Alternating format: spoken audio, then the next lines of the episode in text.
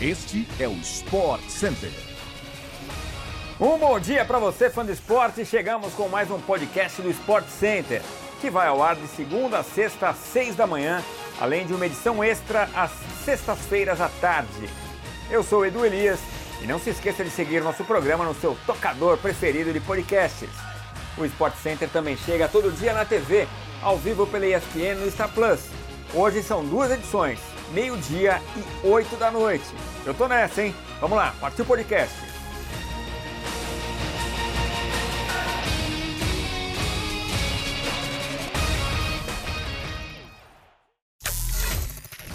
O Domingão de Carnaval foi de alegria para o Corinthians, que venceu o Mirassol por 3 a 0 na Neoquímica Arena, em jogo válido pela décima rodada do Campeonato Paulista.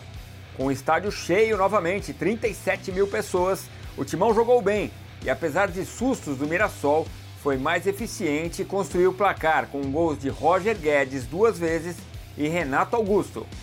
A noite foi completa para o corintiano que teve Guedes virando artilheiro do Paulistão, Cássio defendendo o pênalti de Camilo e o Corinthians praticamente garantido na liderança do grupo C. Basta um empate nas próximas duas rodadas para não ser mais alcançado por ninguém.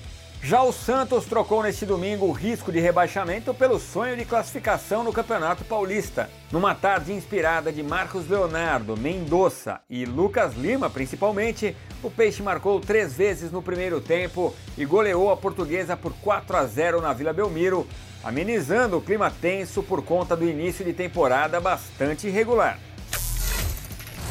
Com muitas mudanças na escalação e atuação coletiva irregular, a seleção brasileira feminina perdeu para o Canadá por 2 a 0 neste domingo em Nashville, pela segunda rodada do torneio She Believes Cup. A zagueira Vanessa Gilles e a atacante Evelyn Vins fizeram os gols canadenses, os dois em lances de bola aérea marcados por falhas da defesa do Brasil. A seleção brasileira encerra a participação na She Believes na quarta-feira contra os Estados Unidos, na terceira e última rodada do torneio, em Frisco, no Texas. Mais cedo, o Canadá jogará contra o Japão. A seleção americana lidera com seis pontos à frente de Canadá e Brasil, com três e vantagem no saldo de gols para as canadenses. A seleção ainda tem chance de título, mas para isso precisa vencer as americanas e ainda depender do resultado do Canadá. Depois de ver o Real Madrid vencer no sábado, o Barcelona fez sua parte na 22ª rodada de La Liga e manteve a distância de 8 pontos na liderança. Jogando no Camp Nou, a equipe comandada por Xavi Hernandes resolveu o jogo contra o Cádiz no fim do primeiro tempo e fez 2 a 0, com sede Roberto e Lewandowski. O goleiro Ter Stegen e a trave evitaram gols do adversário, que teve bons momentos na etapa final.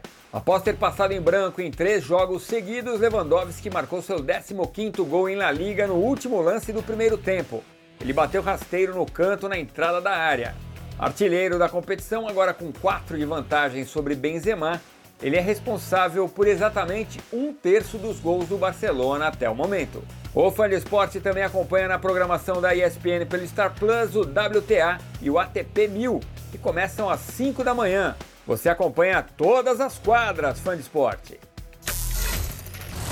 Chegamos ao fim de mais um podcast do Sport Center. A gente volta amanhã cedo no seu agregador favorito de podcasts. Até mais!